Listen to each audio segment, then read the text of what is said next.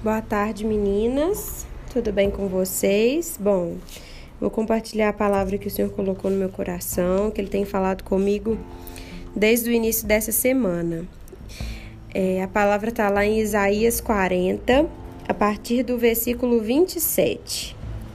E diz assim: Por que você reclama, ó Jacó? E por que se queixa, ó Israel?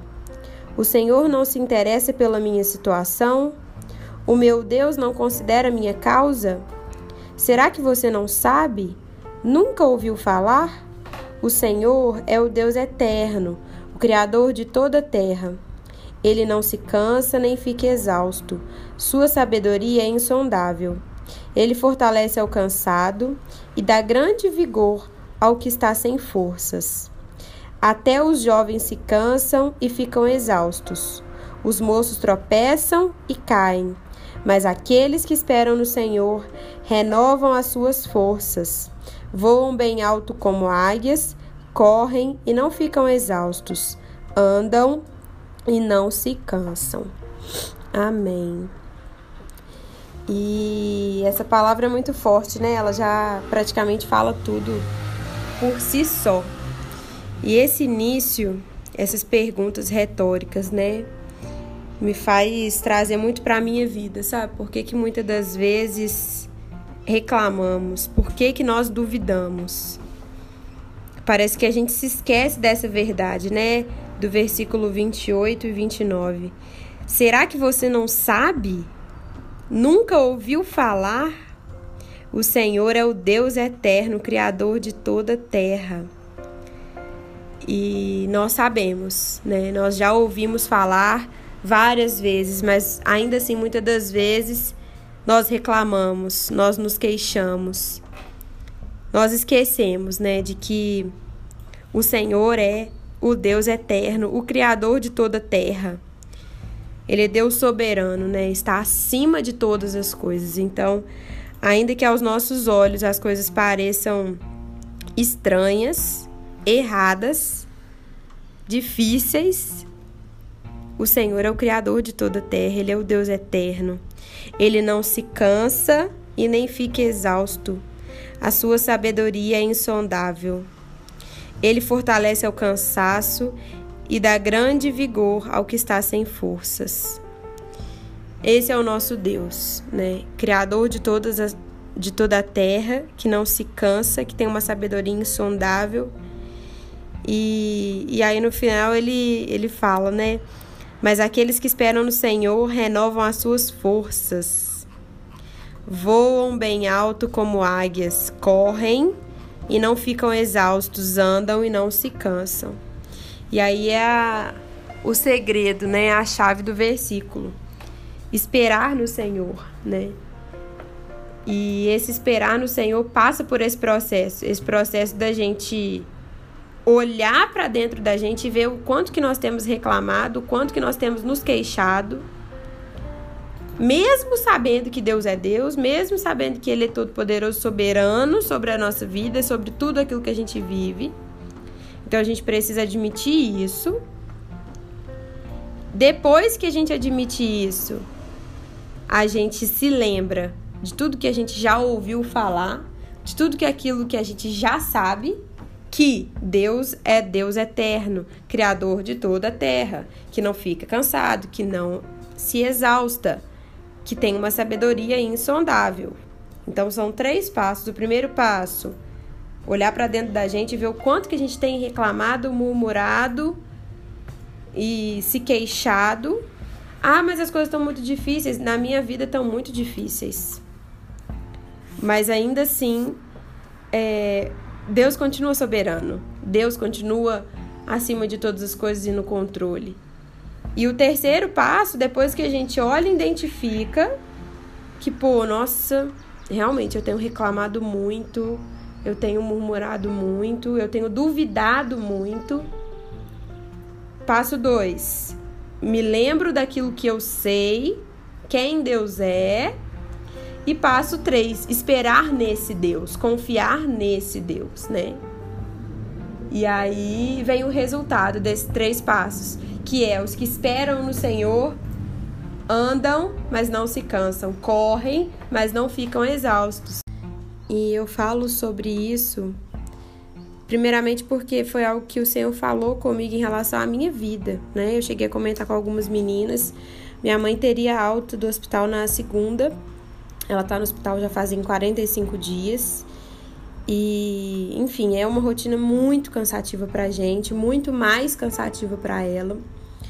Mas acabou que ela não veio. Ela passou um pouco de mal nos dias anteriores. E aí a gente preferiu esperar para ela poder vir com mais calma para casa e tudo mais. Mas como ela ficou lá, ela teve que pegar outro acesso, né? Minha mãe é muito difícil de veia. E aí teve que pegar acesso central na femoral aqui perto da virilha. E é um acesso muito doloroso. A gente vê que ela sente muita dor. E, enfim, muito difícil, sabe? E aí nessas horas é muito difícil da gente lembrar dessa verdade, né? Dessa palavra especificamente, de que Deus é Deus eterno. Ele é criador dos confins da terra. Deus é Deus que não se desfalece, que não está cansado. Dono de todo entendimento, de toda sabedoria né? Eu li agora numa outra versão, a King James, a nossa palavra. Então, é muito difícil, sabe? É, é fácil quando tá tudo bem a gente saber que Deus é bom, soberano, eba, Deus de toda a terra, todo poderoso. Mas e quando as coisas não estão bem? Deus continua sendo Deus de toda a terra, todo poderoso, soberano sobre as nossas vidas. E cabe a nós confiar. Cabe a nós passar por esses três passos ainda assim. De que, olha, para mim tá muito difícil, eu tô reclamando, duvidando, pô, por quê? Pra quê? Por que desse jeito? Passo um, né? E aí eu me lembro. Passo dois o Senhor é soberano, ele continua no controle. A partir do momento que a gente entrega a nossa vida para Jesus, confia a nossa vida nas mãos dele, ele está no controle. Ele é todo poderoso, ele não precisa ficar lutando contra ninguém, porque ele já lutou, ele já ganhou. O sangue de Jesus já pagou. Então ele é soberano e todas as coisas cooperam para o nosso bem. Todas as coisas cooperam para o bem daqueles que creem em Jesus Cristo, né? E o Senhor tem planos de paz e não de mal sobre as nossas vidas. Essas são as verdades de Deus escritas na palavra e que estão sobre as nossas vidas. Mas ainda assim, muitas das vezes a gente reclama, a gente duvida e a gente precisa passar por esses três passos de novo. Perceber o quanto que a gente está duvidando, relembrar o quanto Deus é soberano e poderoso, criador de tudo, para aí sim, no terceiro passo, descansar esperar no Senhor. Esperar, porque aqueles que esperam no Senhor têm as suas forças renovadas. Andam e não se cansam, correm, mas não ficam exaustos. Então, a gente precisa passar por esses três passos. Porque senão a gente não consegue esperar no Senhor de verdade. Porque senão a gente fica assim: ah, não, tô esperando no Senhor mas não consegue admitir que tem duvidado, não consegue admitir que tem reclamado, não consegue admitir que tem sido realmente muitas das vezes incrédula, que eu muitas das vezes tenho sido incrédula. Tenho falado isso assim sobre a minha vida. Então essa é a palavra do Senhor sobre as nossas vidas hoje. É uma palavra de ânimo, de esperança, e de força para todas nós, né? Que a gente consiga sempre lembrar de que essas são as promessas do Senhor sobre a nossa vida.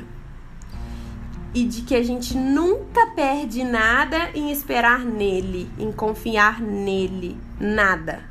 Todas as vezes que aconteceu alguma coisa é, nesse estilo, assim, né? Da gente imaginar que vai ser uma coisa e acabar sendo outra eu nunca me arrependi. Pelo contrário, todas as vezes eu tomo um tapa na cara de Deus. porque na hora eu reclamo, mas depois é muito melhor. Que bom que foi assim. Glória a Deus porque foi assim. Glória a Deus porque minha mãe não veio embora na segunda. Glória a Deus, porque hoje ela veio num, num tempo muito melhor. Isso eu vou falar quando ela voltar para casa. Glória a Deus, eu tenho certeza disso. Eu tenho certeza disso. Glória a Deus, hoje é um tempo muito melhor, ela está muito melhor. Nós estamos muito mais preparadas. Deus preparou o tempo do, do jeito certo. Glória a Deus. Glória a Deus, porque eu terminei aquele relacionamento. Quantas vezes eu já falei isso? Glória a Deus. Foi um livramento do Senhor para minha vida.